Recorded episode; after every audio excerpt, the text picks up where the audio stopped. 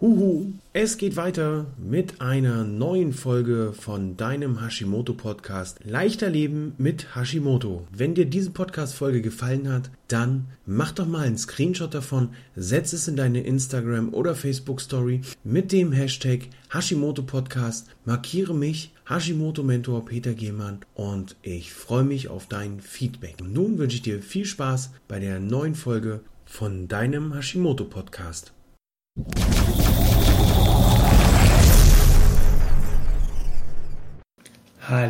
Hallo und einen wunderschönen Morgen.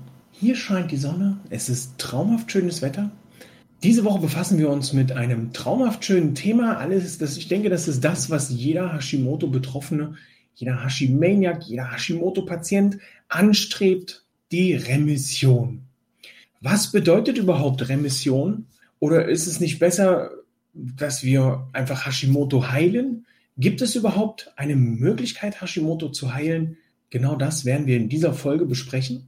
Weitere Details oder tiefer ins Detail gehen wir am Donnerstag, den 11.06. um 17 Uhr bei Leichter Leben mit Hashimoto TV in meiner Facebook-Gruppe mit Hashimoto voller Energie und leistungsbereit. Ich bin Peter, der Hashimoto-Mentor und sorge mit meiner Arbeit dafür, dass die Menschen, die mit Hashimoto äh, zu tun haben, mehr Energie verspüren und mit einer Leichtigkeit ihren Alltag, ihr Leben wieder genießen können. Nun geht's los mit Hashimoto und die Remission. Dazu ist es erstmal wichtig festzustellen, was ist denn Heilung und was ist Remission. Dass Hashimoto laut der Schulmedizin nicht heilbar ist, ich denke, das weiß jeder Hashimoto-Betroffene, dass das hier aufgrund dessen, dass das Gewebe weiter zerstört wird und dass die, die, ja, die Problematik rund um die ganzen, um dieses ganze Hormonchaos, was hier entsteht, einfach, kann man hier einfach laut der Definition in der Schulmedizin nicht von Heilung sprechen, weil die Heilung ja bedeutet, dass das Ganze zu 100 Prozent wiederhergestellt wird. Wenn man nun bedenkt, dass die Schilddrüse äh, entweder zerstört wird und sich reduziert und immer weniger wird, dann kann man ja hier tatsächlich nicht von Heilung sprechen, weil es ja unter Umständen nicht wieder, also da bin ich nicht Mediziner genug, bitte seht mir das nach. Äh, man kann, denke ich, nicht davon ausgehen, dass sich das Gewebe wieder aufbaut. Das Einzige, was man tun kann, ist das Ganze stoppen und dafür sorgen, dass die Symptome abklingen und dass es einem so gut wie nur irgendwie möglich geht. Und da kommt die Remission ins Spiel. Bei der Remission stoppen wir die Symptome und sorgen einfach dafür, dass der Zustand der Schilddrüse, der Gewebeabbau und so weiter, dass der stehen bleibt und wir von unseren Symptomen her so zufriedengestellt sind, dass wir das Ganze einfach nicht mehr spüren. Keine Gewichtszunahme mehr, keine Müdigkeit mehr, kein Energieverlust und so weiter und so fort. Da gibt's ja wirklich mannigfaltig Möglichkeiten bei den Symptomen. Das haben wir ja in äh, etlichen Folgen vorher schon mal besprochen, was die Symptome angeht. Wie bekommen wir das mit der Remission nun hin? Und reicht es, wenn wir diesen Status der Remission einmal erreicht haben und dann einfach so weitermachen können wie vorher? Das sind, denke ich, zwei, zwei grundlegende Fragen, die es zu beantworten gilt. Wie, wie schaffe ich die Remission? Das ist eigentlich, wenn man sich das durchliest und anschaut, relativ simpel. Das Einzige, was da die große Herausforderung ist, ist sicherlich die Umsetzung. Aber wenn man es so liest, wenn man so guckt, was ist zu tun, die Ernährung umstellen, das, was ich eigentlich in fast jeder Folge sage. Ernährung umstellen, Stressmanagement, Sport. Streiche Sport, setze Bewegung, dass wir hier ein bisschen mehr aktiv äh, den Körper in Schwung bringen. Diese drei Punkte sind wichtig. Für mich noch ein ganz wichtiger Punkt ist natürlich neben dem Stressmanagement die mentale Einstellung zu meiner Krankheit, die mentale Einstellung meiner Familie, meines Umfeldes zu mir und meiner Krankheit. Wenn du darüber, speziell über diese mentale Einstellung, wenn du da äh, Informationen zu möchtest, schreib gerne in die Kommentare mental, Hashtag mentale Einstellung und dann können wir da in Kontakt miteinander treten. Was kannst du bei der Ernährung tun? Du kannst deine Ernährung so weit umstellen, dass du für dich einmal ausprobierst, wie kommst du ohne Weizen, ohne glutenhaltige Stoffe zurecht, ohne Getreide an sich. Ich empfehle dir hier einen Zeitraum von 20 bis 30 Tagen, wo du das Gluten und alles, was glutenhaltig und glutenähnlich, das ist auch sehr wichtig, glutenähnlich ist, dass du das streichst. Ganz einfach, um hier deinem Körper, ich kann es immer nur wieder gebetsmühlenartig von mir geben, deinem Körper die Möglichkeit gibst, sich selbst zu heilen, sich selbst zu reinigen. Denn das ist das, was wichtig ist. Da zählt auch nicht, ob es dir in den ersten Tagen gut, besser oder schlechter geht oder dass du das schon mal gemacht hast und es hat sich nicht verändert und du hast nichts gespürt. Wichtig ist, dass du das mal 20 bis 30 Tage durchziehst. Danach kannst du es ja, wenn du möchtest, wenn du es dann noch möchtest, viele meiner, meine, also irgendwie habe ich es mit meinen Haaren im Moment. viele meiner ähm, Kunden und Kundinnen sagen nach 30, nach 20, 30 Tagen, ich wollte gar nicht mehr in, zu irgendwelchen glutenhaltigen Lebensmitteln zurückgreifen. Ich habe da gar nicht mehr das Bedürfnis nach. Der nächste wichtige Schritt ist, und das verstehen einige noch immer nicht, der Zucker, der industrielle Zucker, den musst du komplett aus deiner Nahrung streichen. Denn der Zucker ist ein Vitamin B-Räuber. Auch wenn es da andere Experten oder hier in dem Fall Expertinnen gibt, die sagen, hey, Zucker ist ganz wichtig und Zucker gehört dazu und nimm doch gern noch einen industriellen, nimm doch gern noch ein Stück Zucker dazu. Ja, bitte. Nein, Zucker ist ein Vitamin B-Räuber. Vitamin B brauchst du, um dein Nervensystem in den Griff zu kriegen, um das hier äh, mit allen Nährstoffen zu versorgen. Wenn du Zucker zu dir nimmst, den industriellen Zucker, der in fast jedem fertigen Lebensmittel drin ist, ob das das Toastbrot ist oder das normale Brot oder sogar schon in der Margarine, du hast überall diesen Zucker, selbst in den Fertigdrinks, Eiweißdrinks, wo es dann heißt, ersetze eine Mahlzeit mit diesem Drink zuckerfrei. Da ist Maltodextrin oder Maltodextrose drin. Von den Herstellern wird das dann überspielt mit, das ist doch eine Stärke, das ist doch kein Zucker. Ja, so wird man hier also schon, ähm, ich sag mal, veralbert.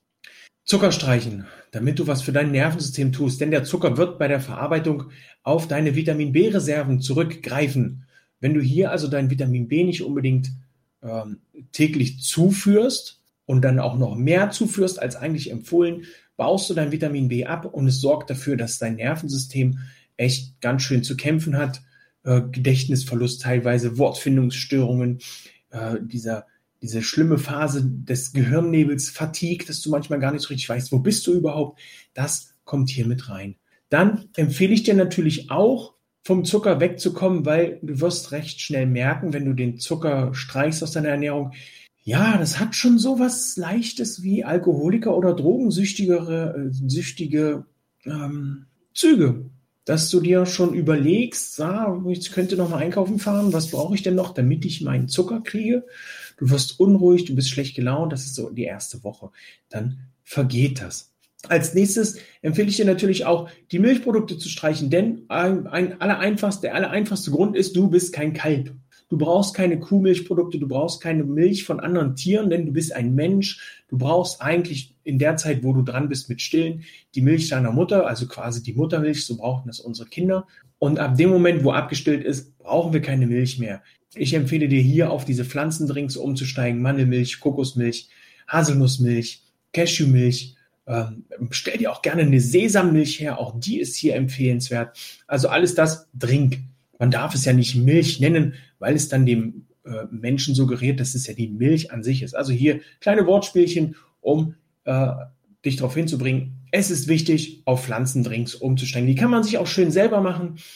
Äh, es ist also hier nicht notwendig, das Ganze von der Kuh zu dir zu nehmen. Und so eine Haselnussmilch im Kaffee drin schmeckt auch lecker nach Latte Macchiato oder Cappuccino, ohne dass man sich da noch irgendwas reinmauscheln muss. So, dann waren wir bei der Milch. Stressmanagement ist wichtig. Stress mit einer Ursache für den Ausbruch unserer Krankheit, für den Ausbruch von Hashimoto. Hier wird das, werden die komplett alle Hormone durcheinander gewirbelt. Hier also Stress. Reduziere den Stress. Mach dir einen Plan. Sorge für dich. Mach autogenes Training. Mach Meditation.